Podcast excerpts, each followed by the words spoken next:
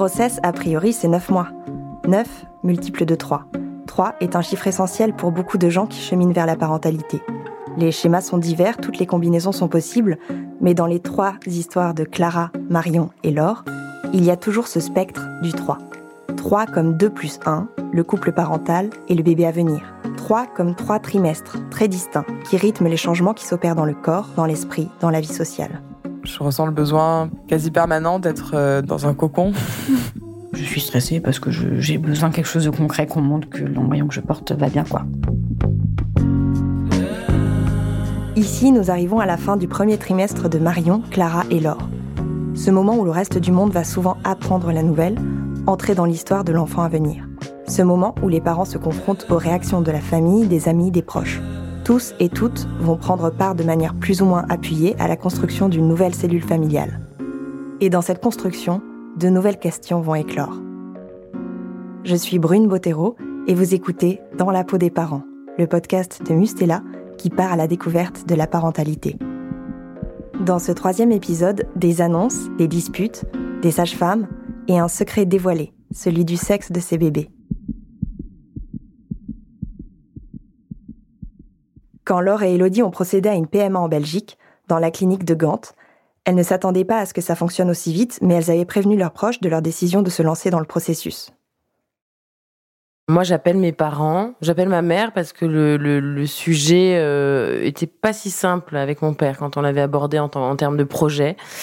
Donc, euh, c'est ma mère que je décide d'appeler, euh, qui tombe en larmes, hein.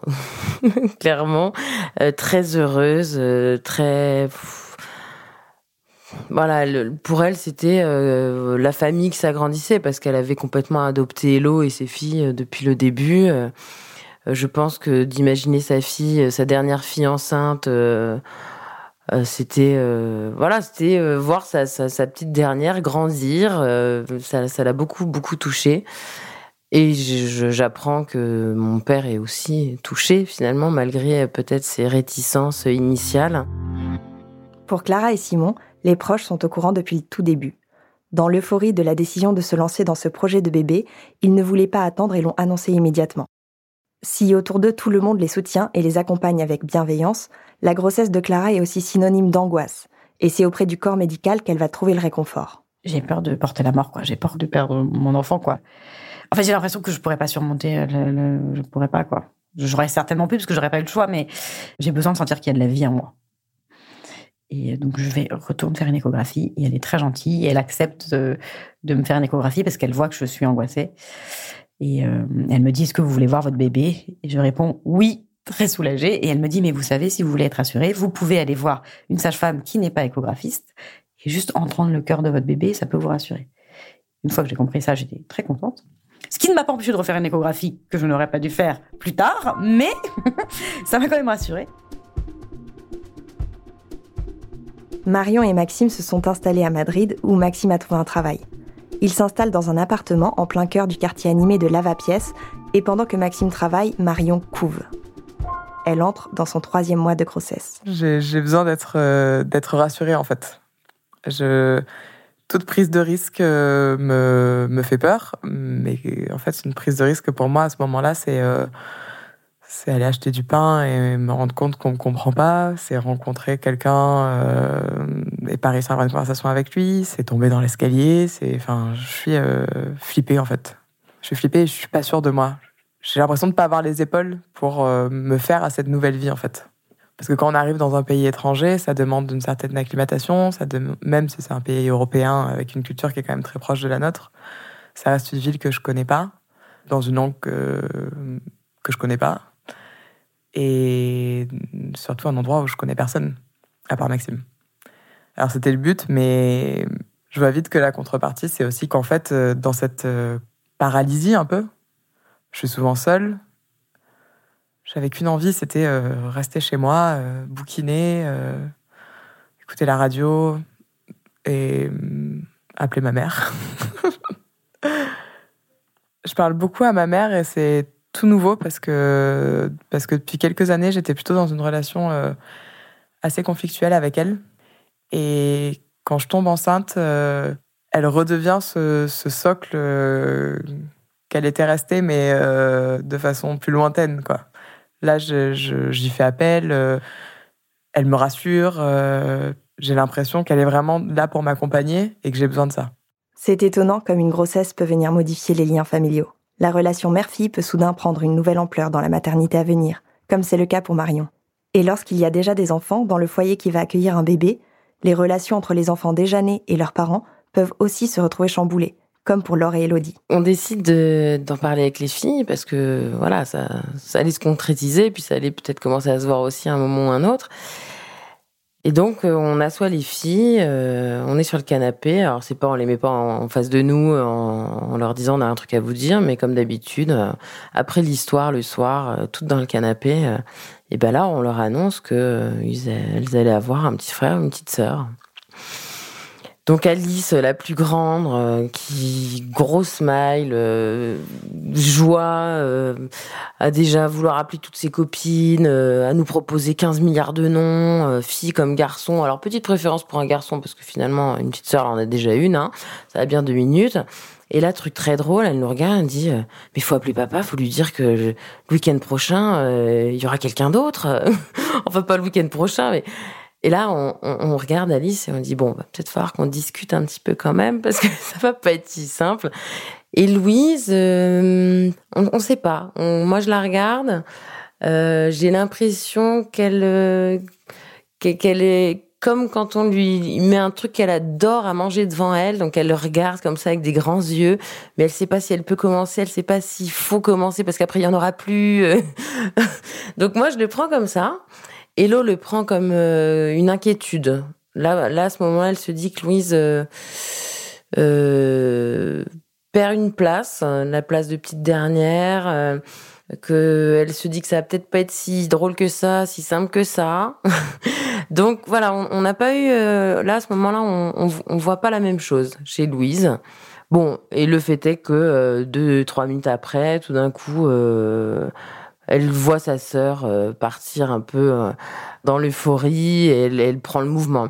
Savoir comment les aînés prennent la nouvelle est d'autant plus crucial pour Laure que cette grossesse met un peu au défi les marques qu'elle a posées jusqu'à présent dans cette famille recomposée. Au point que Laure se demande davantage quel genre de belle-mère elle sera pour Louise et Alice désormais, plutôt que quel genre de mère elle pourra être pour l'enfant qu'elle porte. Pendant cette grossesse, je, je, me suis plus focalisée sur euh, mon rôle de belle-mère mes appréhensions sur quelle belle-mère j'allais être avec les filles que sur euh, mon enfant euh, va arriver et quelle mère je serai pour euh, pour lui. Et j'ai été accompagnée hein, pendant cette grossesse par une psy de la maternité, d'ailleurs super, du fait de mes inquiétudes bah déjà de mon, comportement et de mon attitude euh, complètement irascible de cette grossesse. Ça, me faisait peur vis-à-vis des filles parce que cette non-patience, est-ce que c'est parce que j'allais avoir euh, mon enfant à moi que tout d'un coup je, je, me transformais en marate quoi. Enfin, je, donc j'ai eu besoin de, de, parler de tout ça. Voilà, le, le, fait est que la place que j'avais prise vis-à-vis des filles, ce rôle de belle-mère que j'ai pris à bras le corps, euh, là, tout d'un coup, j'avais la sensation peut-être de d'avoir envie de le mettre un tout petit peu de côté pour que euh, finalement Hello s'occupe plus de moi euh, que du reste du monde, quoi. Je, je pense que c'est ça que j'essaye de de bosser un peu avec les psys pour pour me remettre à ma place. C'est pas parce que t'es enceinte que t'es es, es, le centre du monde et que tu, dans une famille en tout cas recomposée comme la nôtre t'en perds pas euh, ta responsabilité euh, dans, dans la vie des plus grands, quoi. Il y a le rapport aux autres, au cercle familial proche, mais il y a aussi le cercle social et professionnel. Pour Clara et Simon qui travaillent ensemble dans la même librairie, c'est une double annonce. Comme avec Simon, on travaille ensemble. Euh, des collègues ont été au courant assez vite, des collègues femmes, à qui je l'ai dit. En, vrai, l'annonce a été très bien prise. Tout le monde était très content pour nous, vraiment. Sans parler des soucis qu'il allait avoir, parce que des emplois du temps, euh, deux parents dans une même entreprise, euh, surtout une librairie qui est petite, c'est toujours un peu compliqué. Hein. Mais j'ai pas l'impression que ce ne soit tant que ça. Et euh, en tout cas, ça a été bien pris par tout le monde et c'était hyper sympa. Tout le monde a eu des réactions hyper gentilles. et Amanda, qui est la directrice de la librairie, la gérante, et qui on s'entend très bien était hyper euh, contente pour nous et euh, elle m'a aussi beaucoup rassurée à des moments pendant ma grossesse euh, Quand je lui ai dit que j'étais angoissée, elle m'a dit non, tout ira bien. Parfois, pendant ma grossesse, je repensais à sa phrase non, tout ira bien. Je me la répétais.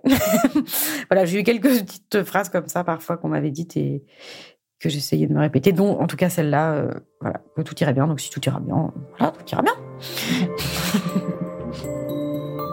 C'est le début du troisième trimestre pour Marion. La fatigue disparaît, mais le sentiment d'isolement et de solitude s'installe. Cette, euh, cette différence euh, dans notre quotidien, en fait, euh, elle n'est pas source de conflit, mais elle est source de jugement. enfin, Maxime, il trouve que je, reste quand même beaucoup à l'appart, que je progresse pas beaucoup en espagnol, que je passe quand même beaucoup de temps au téléphone avec ma mère, et il comprend pas, en fait parce que Marion, avant d'être enceinte, c'était quelqu'un qui était très très sociable, qui allait toujours au devant des autres, qui rentrait dans les discussions avec ferveur, avec entrain, et qui avait pas peur de se dévoiler, qui avait pas peur de, de parler, qui avait pas peur de du ridicule, qui avait peur de rien.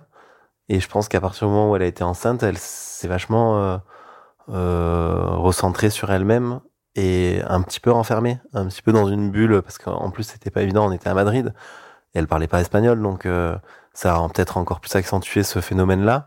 Mais moi, j'ai vu une Marion qui était beaucoup plus euh, casanière, qui avait beaucoup moins envie d'aller boire des coups euh, dans les bars, qui avait beaucoup moins envie de, rencontrer des gens, qui avait beaucoup moins envie de faire des activités. Donc, je sais pas, il doit se dire, mon Dieu, mais je fais un enfant avec euh, finalement une femme qui ressemble pas à l'image que je m'en étais fait, ou en tout cas ce que je connaissais d'elle avant dans notre précédente relation, ou même dans, les derniers mois qu'on avait passé ensemble, il me reconnaissait pas trop.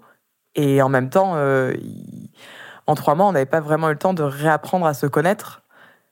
Et il savait pas qui j'étais à la base, pas enceinte. Donc il voyait pas le fait que la grossesse pouvait me, me faire changer à ce point, en fait. Et il y a, pas mal de reproches à ce moment-là. Il y a des, reproches, des, petits pics, et puis des, vraiment, de, je sens de sa part de profondes interrogations euh, sur cette personne que je suis, quoi.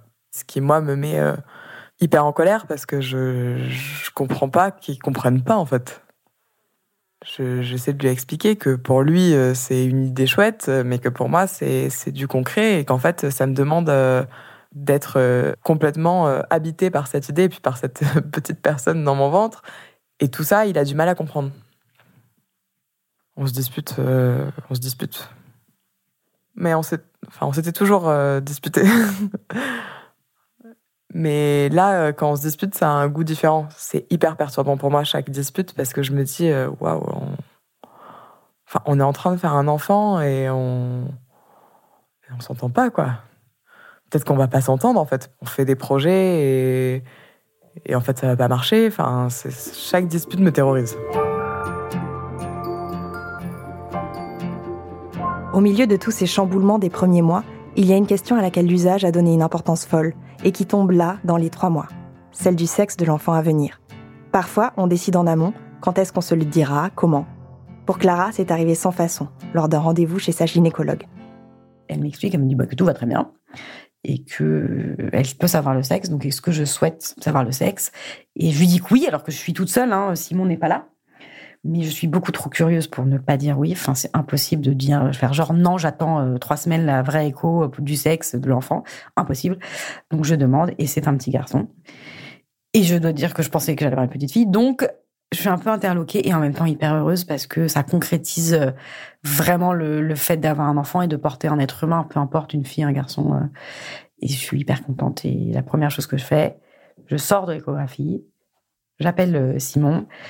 Ma première phrase, hyper émue, c'est les larmes aux yeux, c'est on va avoir un petit garçon il me dit, c'est vrai, un petit garçon, on va avoir un petit garçon. Et là, il, est un peu tout fou et euh, il est à la librairie. Il dit, avoir un petit garçon, euh, ça va être mon fils. Il est hyper heureux, hyper ému aussi. Et, c'est un, rigolo moment au téléphone. C'est pas très cérémonial. Je l'ai pas attendu le soir pour lui dire ou quoi que ce soit. Non, non, je, je l'ai appelé tout de suite. J'avais besoin et et puis et puis on allait avoir un petit garçon quoi. C'était trop bien. Laure et Elodie en avaient discuté. Elles voulaient connaître le sexe de l'enfant. Donc la deuxième écho, euh, alors là, un peu déçue parce que c'est pas notre notre sage-femme. Euh, C'était un, un, un, garçon euh, très tatoué, qui prenait beaucoup de place, qui assez exubérant. et donc qui m'explique que Linda n'est pas là, donc c'est lui qui fera la, deuxième échographie. Donc bon, voilà, moi je, je pars aussi du principe que c'est un rendez-vous médical. Hein quand même, euh, on allait peut-être savoir euh, le sexe du bébé.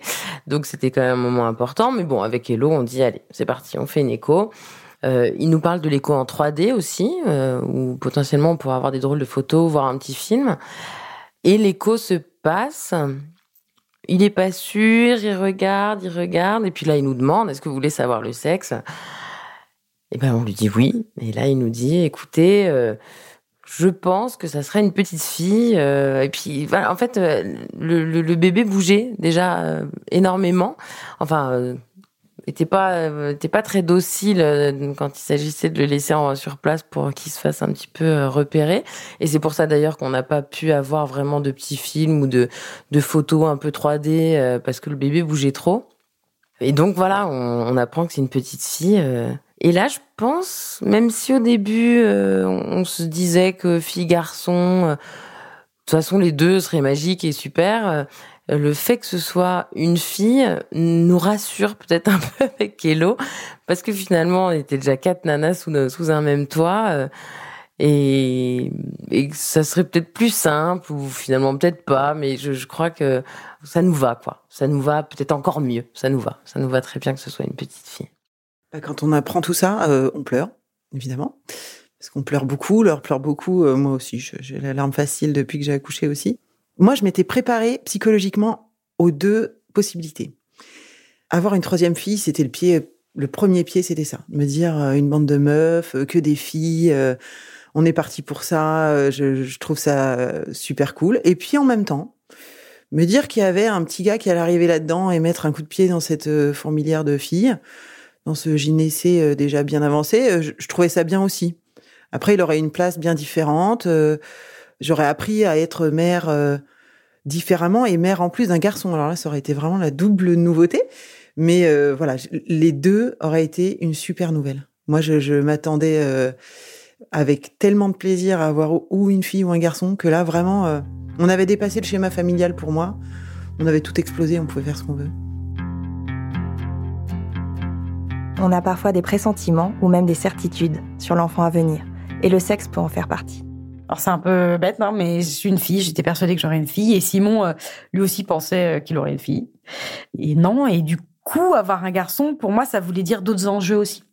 Ça voulait dire... Euh, qu'est-ce qu'on va transmettre, comment on va le transmettre, et même si bien sûr on peut transmettre les mêmes choses à un, garçon et une fille, sauf qu'un garçon et une fille dans la société actuelle, euh, bah, c'est pas la même chose. On vit pas les mêmes choses, et voilà, je voulais pas qu'il devienne un connard, mon fils. C'est vraiment cette phrase.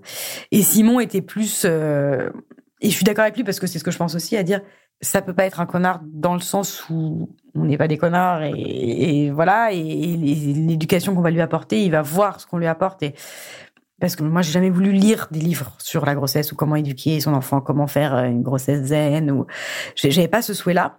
Donc euh, les seules choses sur lesquelles je pensais m'appuyer, c'était euh, un peu sur nous. Et une fois, quelqu'un m'a dit une phrase très rassurante qui était que bien sûr, on allait lui transmettre des choses, lui apprendre des choses à ce futur petit garçon, mais qu'il sera entouré de plein de gens, de nos amis, de, de sa famille, et que d'autres gens allaient lui transmettre des choses. Et ça m'a beaucoup rassurée, en fait, euh, cette phrase. Et en même temps, euh, voilà, avoir un garçon, quand on est un petit garçon blanc en France, je pense qu'on a quand même des avantages que quand on est déjà rien qu'une femme dans la société. Donc, euh, comment faire comprendre à mon fils ces enjeux-là aussi? Et qu'il est privilégié, pas complètement parce que il pas tout, mais il a quand même un privilège. Je sais pas. Il y a eu un livre qui m'a un peu fait aussi beaucoup réfléchir à tout ça. C'est Tu seras un homme féministe, mon fils, qui est bien parce qu'elle pointe, l'autrice pointe des choses euh, assez intéressantes et euh, ça m'a un peu rassurée euh, sur voilà comment élever un petit garçon, même si j'appliquerai pas à la lettre ce qui est dit, mais savoir qu'il y avait d'autres gens qui avaient ces réflexions-là, ça m'a rassurée. Marion, elle, avait imaginé juste. Donc la, gynéco, euh, quand on est arrivé, nous demande si on a envie de savoir euh, le sexe, parce qu'il y a de fortes chances qu'on puisse le voir. Et du coup, on dit que oui, on a très envie. On en avait parlé longuement. Maxime, euh, sur le coup, il m'avait dit pourquoi pas attendre et tout. Et moi, j'avais trop besoin de, pour me projeter, j'avais besoin d'en connaître plus sur mon bébé en fait. Et elle a, elle a regardé son écran et elle a, elle a touché son curseur, elle a bien positionné, elle a dit si, si, si, si, elle la ligne. Elle la ligne. Et quand la gynéco nous dit que c'est une fille, moi, je, me rends compte que je m'étais pas trop préparée à ce que ce soit un garçon, donc je suis pas particulièrement surprise. On est tous les deux hyper émus. On se serre la main très fort et on s'aime en fait. et après, on sort, euh, on sort de la maternité. Et pour aller jusqu'à la voiture, euh, on marchait euh, main dans la main. Et là, Maxime s'arrête contre un tronc d'arbre.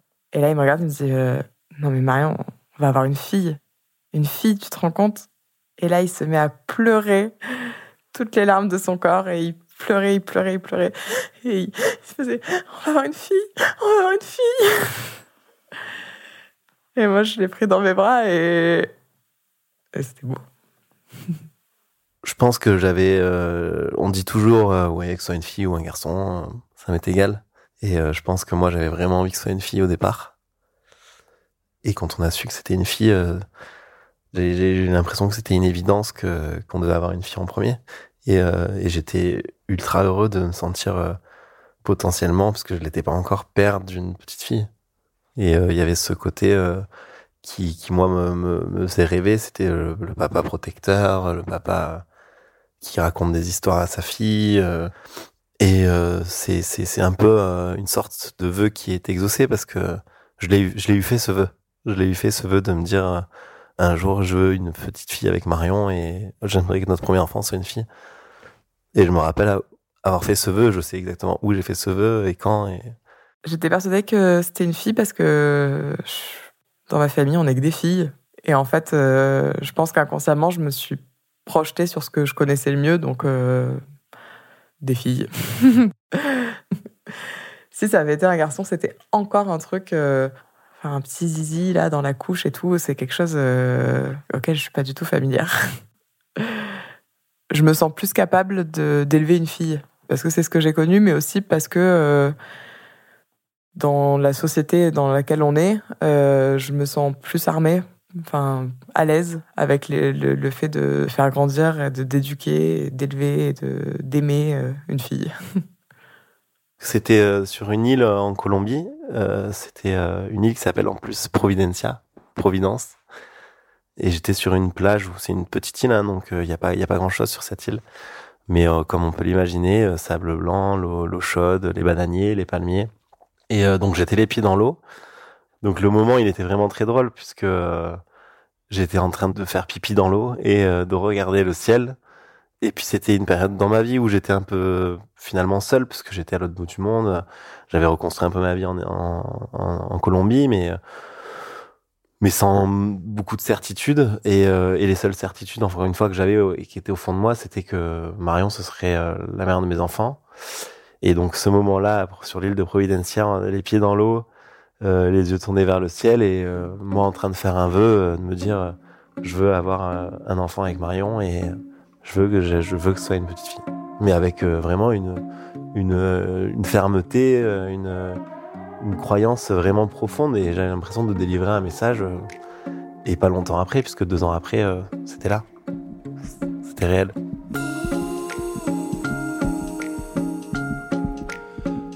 Vous venez d'écouter le troisième épisode de Dans la peau des parents.